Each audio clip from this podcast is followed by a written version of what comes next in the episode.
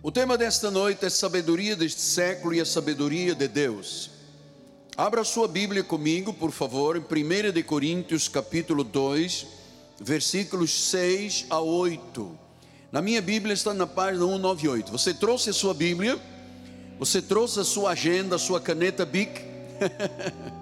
você sabe o que o apóstolo ensina? Para você vir à igreja de Cristo Vivo, você tem que vir com a Bíblia, uma caneta e uma oferta de amor.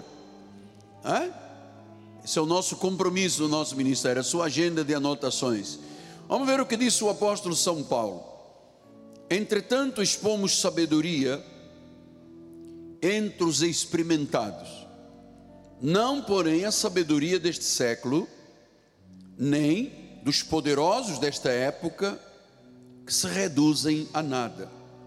Mas falamos sabedoria de Deus, em mistério outrora oculta, a qual Deus preordenou desde a eternidade para a nossa glória.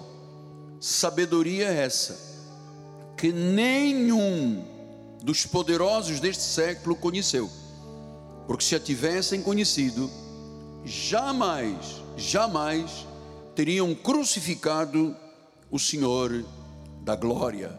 Que esta palavra abençoe todos os corações. Este agora seu coração aberto, não se preocupe com as horas, eu estou controlando o relógio da igreja. Mas este é um momento importante, porque é da mensagem e é através da mensagem que Deus gera uma grande obra, porque a palavra que eu vou pregar é uma semente que vai cair na terra boa do teu coração. Bíblia na mão, Bíblia no coração, palavra na boca. Senhor Jesus Cristo. Eu quero continuar te louvando assim como estou fazendo desde manhã cedo, Deus. Quando eu me prostrei de joelhos diante da tua presença. Quando eu coloquei meu rosto em terra, Senhor, numa dependência absoluta tua. Eu sei que eu sou insuficiente. A minha suficiência vem do Senhor. Então, Senhor, que agora no abrir da minha boca seja a palavra pregada, como me cumpre fazê-lo, Senhor, com a autoridade e a ousadia da fé. Usa as minhas cordas vocais, usa minha mente, usa o meu coração, usa a minha vida como expressão da tua palavra, em nome de Jesus. E a igreja do Senhor diga: Amém, Amém e Amém. Muito obrigado, meu bispo amado. Meus amados irmãos, minha família, santos preciosos, eleitos do Senhor, pedras que vivem, aqueles que são vasos de honra, aqueles que foram chamados com uma santa vocação, aqueles que são dispenseiros dos mistérios de Deus, mas são os meus filhinhos da fé, a quem eu tanto amo, em nome de Jesus, filhinhos. Nós temos vindo a falar sobre sabedoria. Sabedoria passada e a presente. Sabedoria de Deus e a sabedoria deste século. E nós vamos hoje entender o que que é a sabedoria deste século e o que que é na realidade a sabedoria de Deus, quais são os benefícios da sabedoria de Deus e como nós temos necessidade de rechaçar a sabedoria deste século que é contra a sabedoria de Deus. Então veja como é que Paulo diz em Romanos 12, 2: Não vos conformeis com este século. Paulo está dizendo: não aceita a sabedoria deste século, não aceita o padrão deste século, não aceite a forma de falar deste século, não aceita a forma de estar deste século. Disse: você tem que ser transformado pela renovação da tua mente, não se conformando, não aceitando a sabedoria do século você vai poder experimentar uma das coisas mais preciosas da vida espiritual: o que é bom, o que é agradável e o que é perfeito da vontade de Deus. Então, nós pertencemos a uma sabedoria entre os experimentados.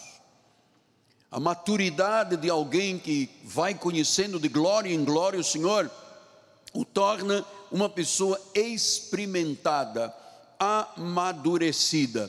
Portanto, nós, como cristãos evangélicos, participamos e pertencemos a esta sabedoria de Deus.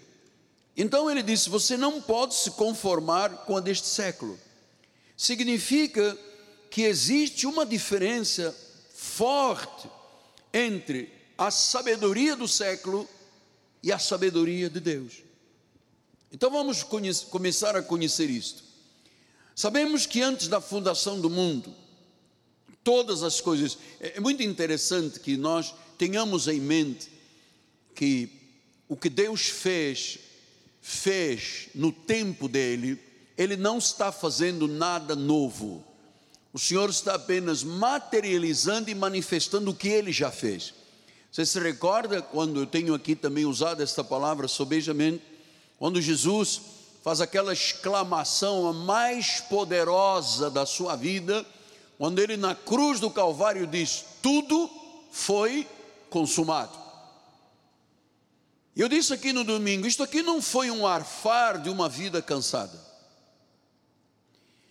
Isso foi a expressão, a exclamação dizendo: Eu cumpri todos os desígnios, eu satisfiz a justiça divina, eu fiz tudo o que os profetas anunciaram, a minha obra está completa, não pode ser tirado, não pode ser acrescentado. Então, em 1 Coríntios 2,8 disse: sabedoria essa que nenhum dos poderosos conheceu. Quer dizer que existe uma sabedoria que não é com dinheiro, não é com fama, não é com poder que se vive. Ele disse: Olha, se os poderosos deste século conhecessem verdadeiramente a sabedoria de Deus, eles sequer teriam crucificado o Senhor da glória. Então, meus amados, sabedoria deste século não conheceu a sabedoria de Deus. Pastor, e o que é a sabedoria deste século em síntese? O senhor podia dissecar um pouco para eu entender e absorver o que é a sabedoria deste século? Olha, existem muitas situações hoje no nosso país, quizás no mundo, que são a prova inconteste da sabedoria do século, que tem muito a ver com o inimigo das nossas almas. Quando você, por exemplo, olha um movimento, isto eu estou lhe falando com muito respeito, por favor, mas quando você olha um movimento feminista, que mulher se expõe de peitos nus e diz: Eu faço aborto, eu faço o que quiser com o meu corpo, ninguém manda no meu corpo. Isto é uma sabedoria deste século. Ideologias de gênero. Ora, Deus, quando criou, criou o homem, criou a mulher, criou Adão, criou a Eva. Se ele tivesse criado duas pessoas do mesmo sexo, nós não estaríamos aqui. Não teria havido reprodução, não teria havido fecundidade, não teria, não teria havido família, não estaríamos aqui. Então, hoje em dia, a sabedoria deste século vem com ideologias, do gênero, vem com sexo livre, aborto livre, drogas livre. Amado, isto você ouve dizer, é comum. É comum hoje no nosso país. Droga livre, é, sexo livre, aborto livre. Sabe, são, são manifestações de uma sabedoria secular que é contra a sabedoria de Deus, porque ela é pejorativa, ela é prejudicial à vida de uma sociedade. Ah, mas nós temos que aceitar o casamento homoafetivo. Nós temos que aceitar hoje casamentos com vários parceiros e vários parceiros. Olha, nós temos que viver livres, sem responsabilidade, sabe, desrespeitando a família, os princípios, negando o Criador. Isto é a sabedoria deste século. Isto é a sabedoria deste século. Você também conhece muito da sabedoria deste século, porque antes de Deus ter te atraído à obra do Senhor, todos nós já vivemos dentro dessa sabedoria deste século.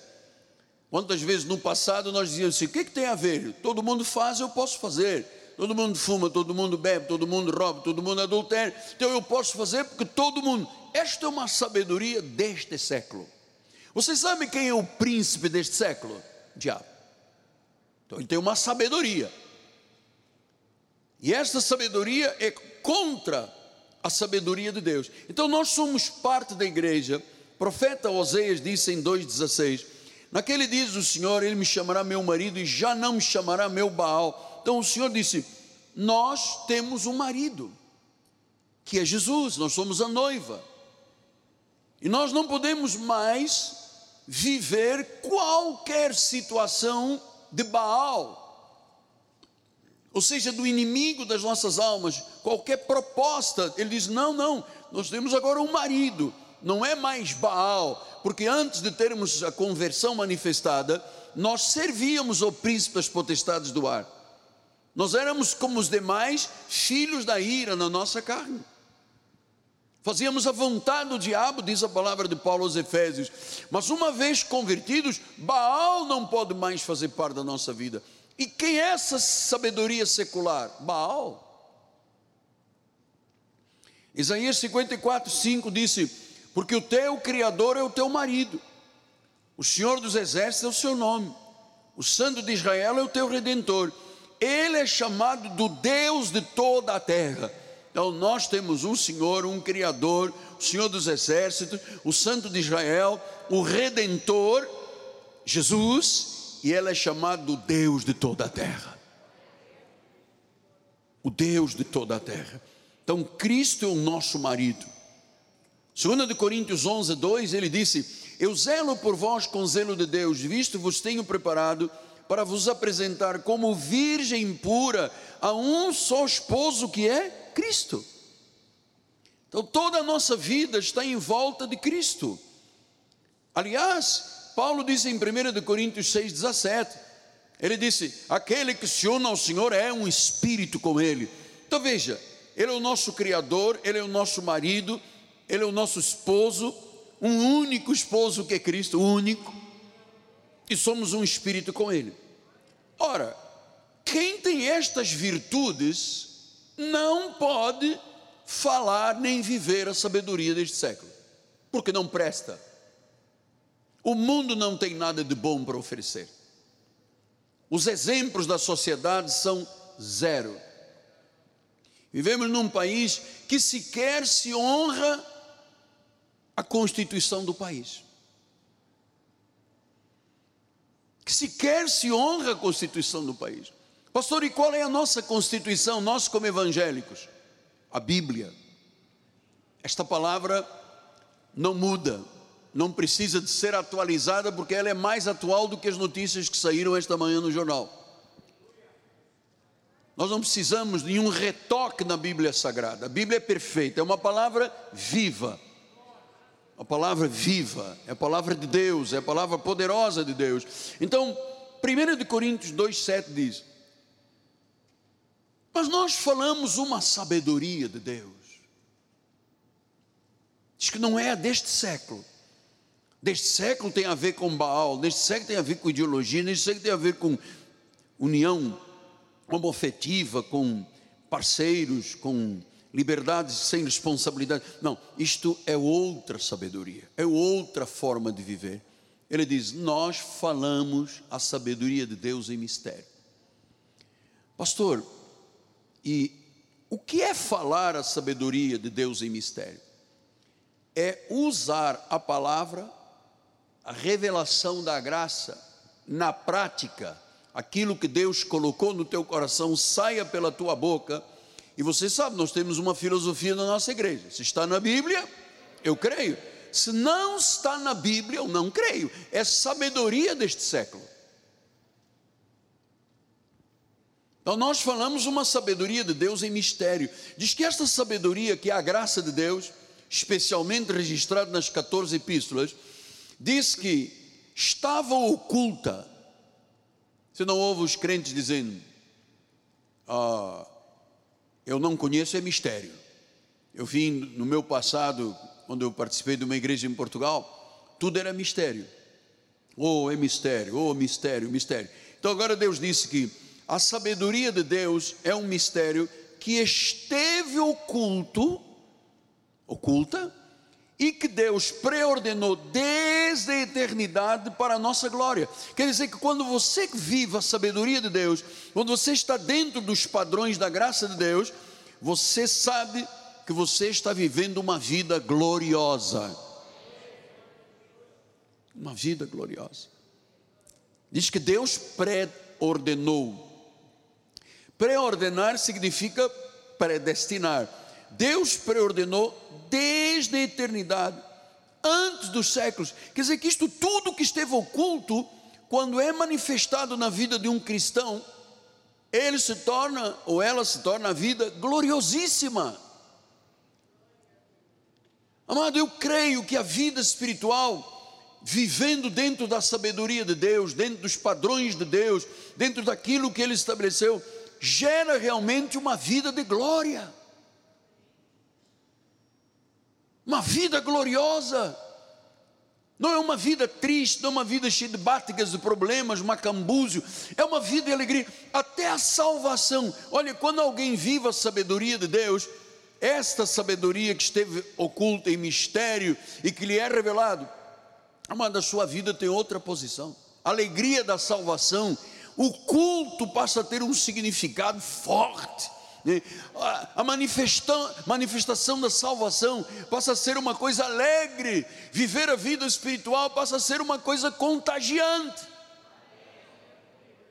apaixonante. Agora, tudo Deus preordenou, tudo Deus predestinou, tudo que acontece na nossa vida é parte de um plano perfeito de Deus. Eu amo, olha, mas durante muitos anos, eu já como pastor, eu não conhecia a palavra predestinada de sabedoria. Essa sabedoria que os grandes e poderosos não conheceram. Eu era um pastor como os outros são. É, demônio, sal, óleo, na nossa igreja não tinha sal, tinha óleo, óleo, tinha demônio, põe, tira, sabíamos o nome de todos os demônios. Olha, isso é uma sabedoria deste século, isso não leva a nada. Pagávamos um preço, jejuávamos, fazíamos vigílias, sofríamos, queríamos pagar o preço, tínhamos abluções, tínhamos cerimônias judaicas como o batismo. Que benefícios trouxe isto para a nossa vida? Nenhum. Agora, quando a palavra predestinada de sabedoria é revelada, aquilo que não é mais oculto, o pacto da graça de Deus, então a nossa vida é cheia de glória. A salvação é uma coisa de alegria, não é uma coisa moxa ou xoxa. Aí eu vou à igreja, puxa, meu Deus, mais um culto, para quê? Sabe? Ah, agora é domingo, depois de domingo é segunda, que tem oração, depois tem escola bíblica, depois tem culto profético. Não, quando a pessoa realmente conhece a sabedoria de Deus, sabe que essa palavra não falha. A palavra de Deus não falha. Deus não é homem para mentir, nem filho do homem para prometer e não cumprir. Não falha. Por isso ele disse em Romanos 8, 29 a 30, olha que lindo. Porque aos que de antemão conheceu, também os predestinou. Para quê? Para sermos gafanhotos? Pó da terra, vermezinho de Jacó? Não, para sermos a imagem do seu filho, a fim de que ele seja o primogênito, o primeiro entre muitos irmãos, a igreja de Jesus na face da terra. Versículo 30. E aos que predestinou, a esses também chamou. E aos que chamou, a esses também justificou. E aos que justificou, a esses também glorificou. Diga, a obra está completa. A obra está completa. A obra está completa. Diz que aos que de antemão. Então a vida espiritual não começou no dia que eu entrei pela primeira vez numa igreja, ou eu recebi um folheto de evangelização. Eu só aceitei o, o folheto, só fui à igreja, porque isso tudo é um plano perfeito de Deus para a minha vida. Nós não poderíamos estar em outro lugar. Conforme diz o irmão, é daqui para a eternidade, porque Deus não nos deixaria, como ovelhas, participarmos mais dessa sabedoria deste século, porque lá fora não há apenas uma sociedade, há um mercado de escravos. Como todos nós um dia já o fomos. Segundo de Pedro 3, 1 e 2, ele diz: Agora, amados, esta é agora a segunda epístola que vos escrevo. Em ambas, eu procuro despertar com lembranças a vossa mente esclarecida para que vos recordeis das palavras que anteriormente foram ditas pelos santos profetas, bem como o mandamento do Senhor Salvador, ensinado pelos apóstolos. Então Pedro vem dizer: olha só, eu tenho que te recordar que existem profetas que eh, pregaram e anunciaram e profetizaram graça, pérolas da graça, e os apóstolos, basicamente o apóstolo são Paulo, que foi a quem Deus revelou a graça de Deus. Então eu disse: lembre-se disso, lembre-se do que eles disseram, lembre-se do que é importante. Ele está falando em síntese de que tudo que foi dito pelos profetas e pelos apóstolos foi sabedoria de Deus. Sabedoria de Deus. Então nós estamos vivendo, a sociedade, todos nós estamos vivendo dentro de um sistema, chama-se o presente século. O presente século tem pensamentos e condutas contrárias a Deus e à Bíblia. E eu vou lhe dizer que esse sistema chegou a gerar apostasia, porque Paulo disse a Timóteo: nos últimos tempos, o Espírito expressamente diz que alguns apostatarão da fé se desviarão da fé, se afastarão da fé, perderão o rumo da fé, por darem ouvidos a espíritos enganadores e ensinos de demônios. Quer dizer que este século quer invadir a igreja com ensinos de demônios e com doutrinas malignas. Por isso é que Paulo disse: você não pode se conformar com isto. Nós não temos parte da sabedoria deste século, que é Baal, que é diabólico. Nós temos parte da sabedoria de Deus. Então, lutamos neste ministério também contra uma arma que o diabo tem usado, que é a lei. O diabo tem usado a lei para deixar o povo de Deus acorrentado, amado, humilhado, fracassado. Quantas pessoas hoje dizem as estatísticas, são mais de 15 milhões de crentes desviados. Por todo lado onde eu ando, sempre vem alguém. Oh, eu, eu já fui batizado em três igrejas, mas estou desviado. Fui batizado em cinco igrejas, mas eu estou desviado. Então o diabo usa a lei para escravizar o povo de Deus. Você não tem é porque você jejuou pouco. Quantos dias você jejuou? 40? Meu Deus, você tem que ser melhor do que Jesus. Tem que jejuar 41 dias né? você tem que pagar o preço, você tem que sacrificar. Isso tudo é uma sabedoria do mundo, de Baal, sabedoria deste século. Diz em 2 Tessalonicenses 2, 1 a 5, ele diz assim: Irmãos, no que diz respeito à vinda do nosso Senhor Jesus Cristo e à nossa reunião com Ele, nós vos exortamos a que não vos demovais da vossa mente com facilidade. Ou seja, Paulo diz: Você já aprendeu, agora não deixe que a sua mente seja demovida com facilidade, nem vos perturbeis, quer por espírito, quer por palavra, quer por epístola, como se procedesse de nós, suponha tendo chegado o dia do Senhor. Ninguém de nenhum modo vos engane, porque isto não acontecerá sem que primeiro venha a apostasia. Hum, Quer dizer que haverá uma onda de apostasia, de pessoas desviadas da fé. Aí no Brasil são mais de 15 milhões. E agora, por causa da pandemia, você sabe, 40% do povo evangélico não voltou mais às igrejas. Vai ao banco? Vai. Vai à padaria? Vai. Vai à lotérica? Vai. Vai à praia? Vai. Vai ao mercado? Vai. igreja? Não, igreja é perigoso. Olha, eu vou lhe dizer uma coisa: a igreja é o lugar mais seguro do mundo, amado. Aqui está Deus. Ele disse: quando duas ou mais pessoas se reunirem no meu nome, eu estarei no meio de vós. Isso é uma congregação assistida por anjos poderosos, a própria presença do Senhor neste lugar, amado. Então, igreja não é vetor, igreja é lugar de amor, de refúgio, de crescimento, de maturidade, de encorajamento, de muito amor. Diga glória a Deus. Então ele diz: sem que venha a apostasia, seja revelado o homem de iniquidade, o filho da perdição, o qual, agora você vai ver a sabedoria deste século, que agora Paulo identifica como o homem de iniquidade, ele diz: aquele que se levanta contra tudo que se chama Deus, ou é objeto de culto, a ponto de sentar-se no santuário de Deus, ostentando-se como se fosse o próprio Deus. E ele diz: Não vos recordais de que, ainda convosco, eu costumava dizer-vos essas coisas? Então, nós estamos vivendo, por isso é que é uma batalha, a vida espiritual é uma, é uma guerra espiritual. A vida espiritual é uma guerra, é uma batalha.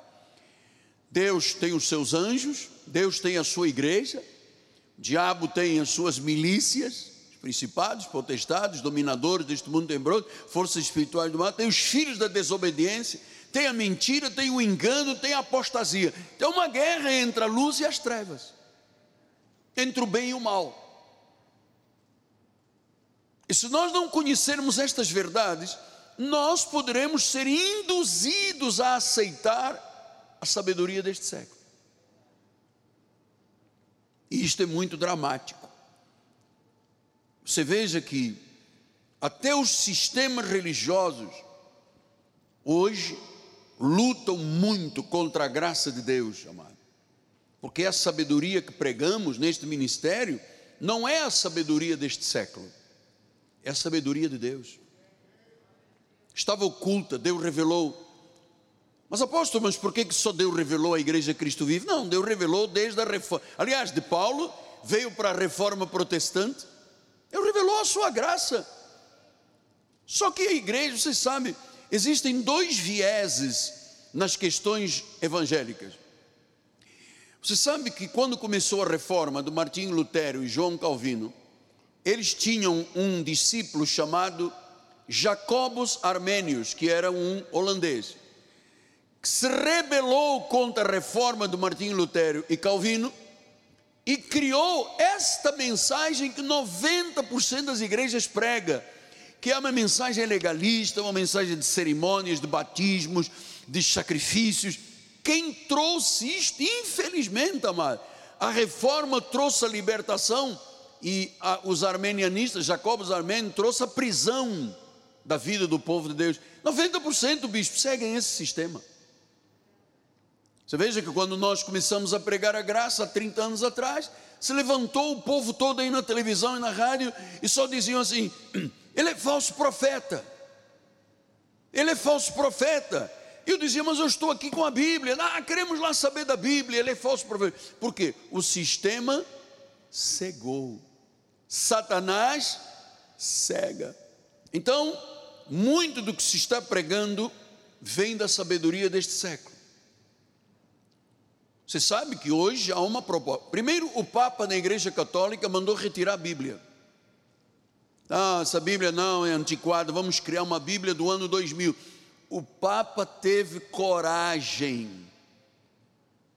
Então, quem está por trás disto não é aquele senhor idoso, chefe da igreja, tem algum, alguma força que levou, não, tira, tira, tira isto, tira isso. Ou oh, não, a igreja tem que viver o socialismo, o comunismo. Então, nós estamos vendo como é que a sabedoria deste século está invadindo as escolas, universidades e a maioria das igrejas hoje.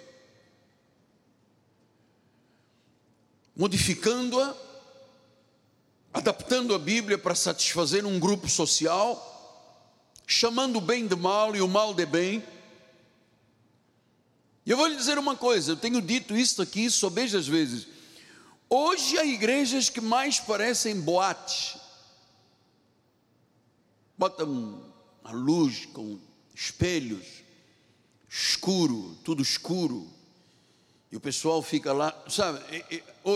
Muitos sequer hoje têm coragem de usar a palavra igreja na sua fachada. Hoje é moda.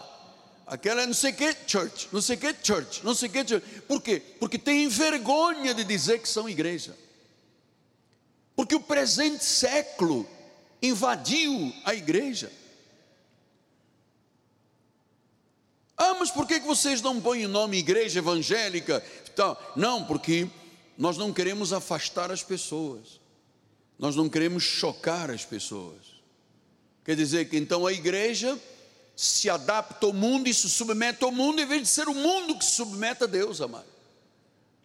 Olha, queridos filhos, nós precisamos de ser o oposto do que o mundo é.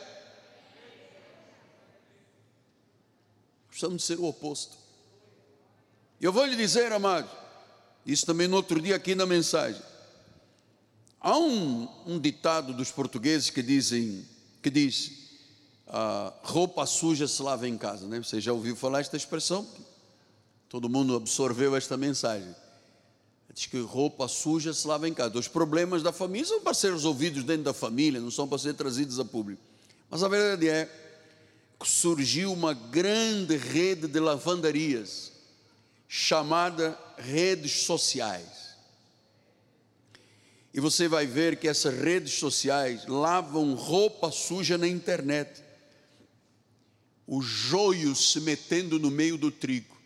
Hoje é assustador, doutora Marisa, doutora Judite, vocês que conhecem estas verdades, é assustador você ver como existem tantas pessoas com o nome de evangélicos lutando contra a sabedoria predestinada e servindo a sabedoria deste século.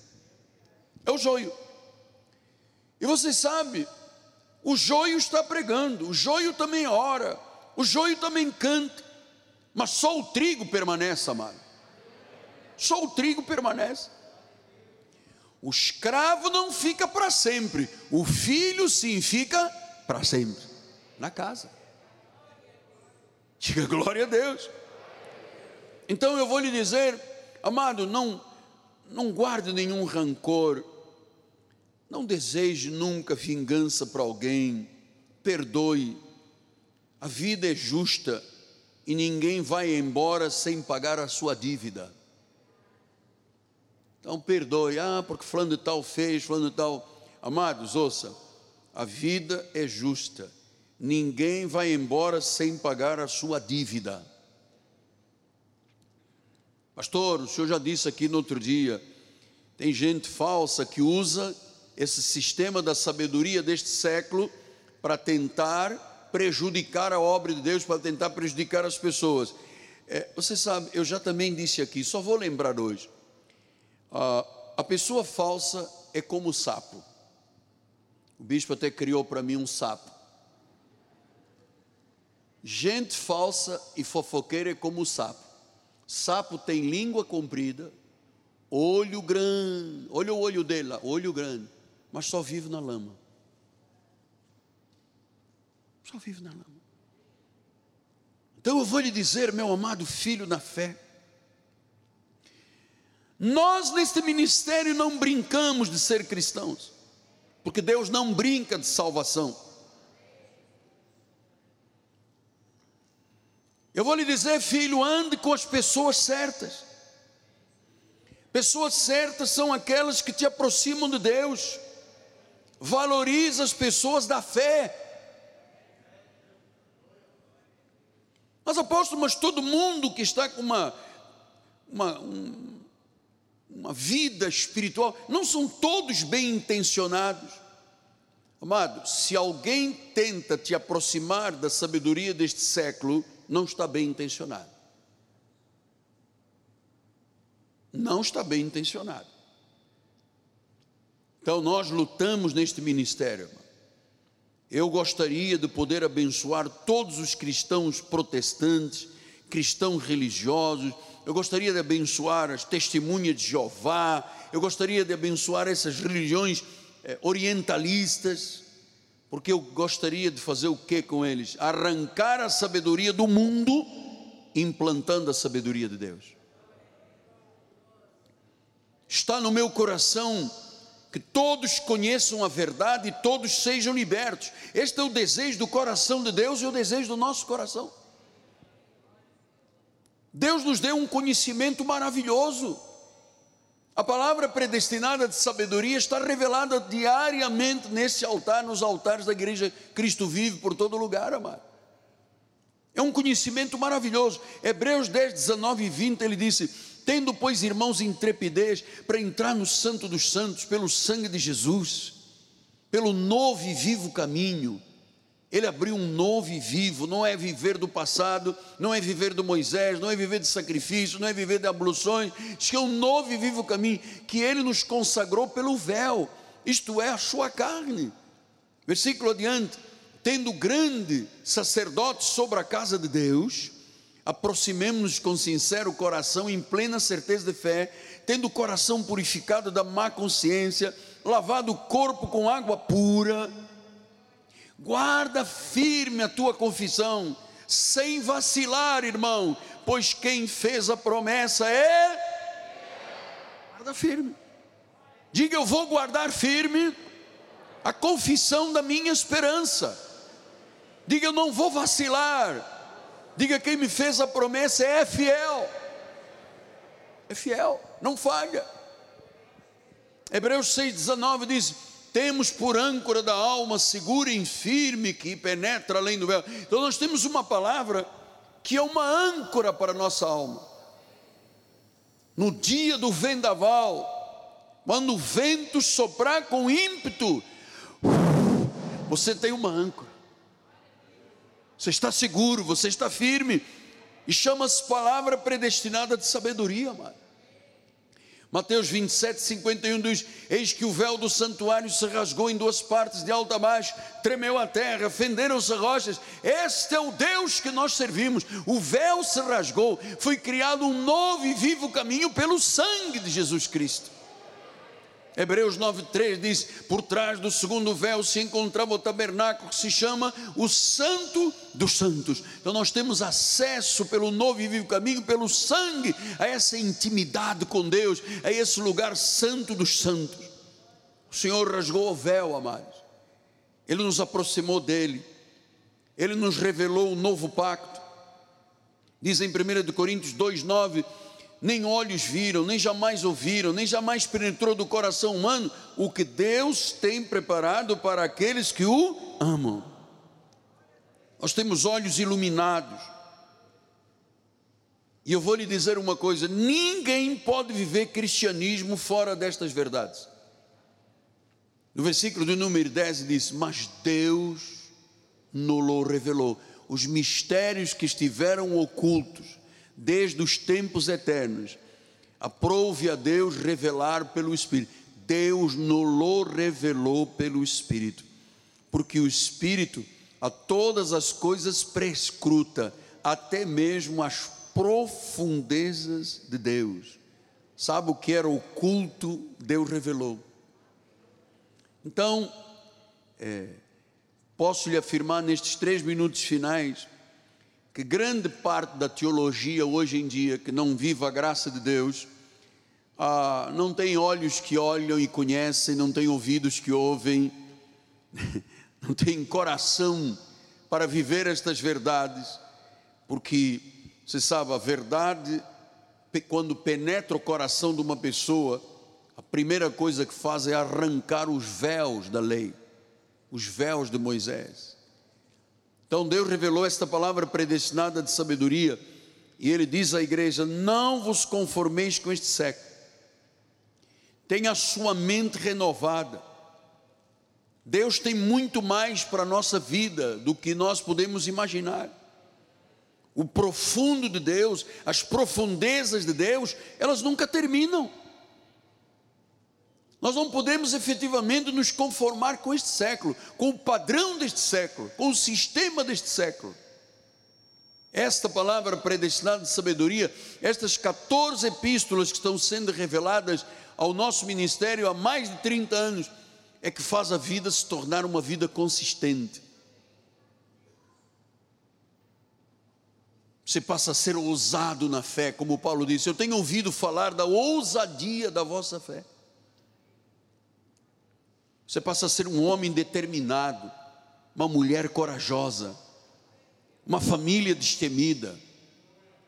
Quando a sabedoria de Deus está na vida de uma pessoa, a sabedoria predestinada de Deus, a sua vida se torna uma vida gloriosa. uma vida gloriosa. Deus disse, Jesus disse isso: Eu reparti com eles a glória que tu me deste, eu lhes dei. Então a vida espiritual é uma vida gloriosa. A palavra nos satisfaz, o Espírito nos consola, nos conforta. Por que voltar à sabedoria deste século? Sabedoria deste século não serve para a nossa vida. Pastor, mas uh, nós não temos que ir nos adaptando aos poucos à sabedoria deste século? Não.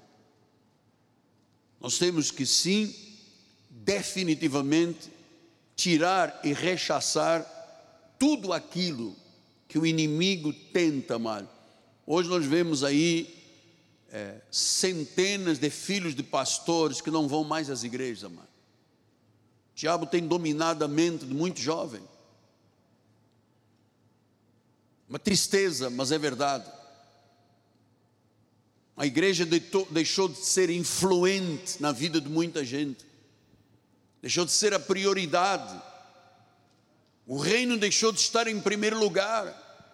Por isso, os dias que se vivem hoje, de grande calamidade, dias difíceis, exigem uma postura firme da nossa igreja, do nosso, nosso ministério, do nosso corpo ministerial, do líder da igreja, dos bispos da igreja, do povo deste ministério, amado. Não te conformes com este século. Não aceites o que está passando hoje na maioria das universidades do nosso país, tanto federais como estaduais, amado. Tem aluno lá 10 anos e não sai de lá porque tem comida, tem bebida, tem lugar para descansar, para viver, não quer nem sair da faculdade e somos nós que estamos pagando isso tudo com os nossos impostos. Hoje em dia tem lugares de pagos pelo governo. Se você não aceitar a ideologia proposta, você passa a ser alvo de ataques constantes na sua vida. Isso é uma filosofia, uma ideologia, é uma sabedoria do século. Não serve para a nossa vida. Não serve para a nossa vida. Este século não tem um único exemplo bom, amado. Eu estou dizendo, até você vê, nós temos um país que tem, acho que é a oitava Constituição, a oitava vez que se mexe na Constituição, de 88 tivemos a Constituição do Cidadão, fala em harmonia de poderes. Legislativo é legislativo, executivo é executivo, judiciário é judiciário, que não pode, eles têm que viver harmônicos. Tem que haver harmonia. Nosso país vê todo mundo engalfinhado uns com os outros, amado. Estamos presente século. Eu vou dizer uma coisa, eu tenho muita vergonha de algumas pessoas que estão em cargos poderosos em três níveis da nossa sociedade, são uma vergonha para a sociedade. O povo está estupefacto com tudo o que se está passando no nosso país por causa desse engalfinhar dos três poderes que não, não tem respeito, cada um não ocupa o seu quadrado e todos se metendo uns com os outros. Mano, eu não sei onde é que o presidente da República vai arranjar forças para sobreviver no meio de tudo isso, mano. Honestamente, eu não sei. Eu acho que ele deve estar à beira de um ataque de nervos, amado. Então, nós que somos da palavra predestinada de sabedoria, você já sabe. Tem jornais que não servem, tem mídias sociais que não servem.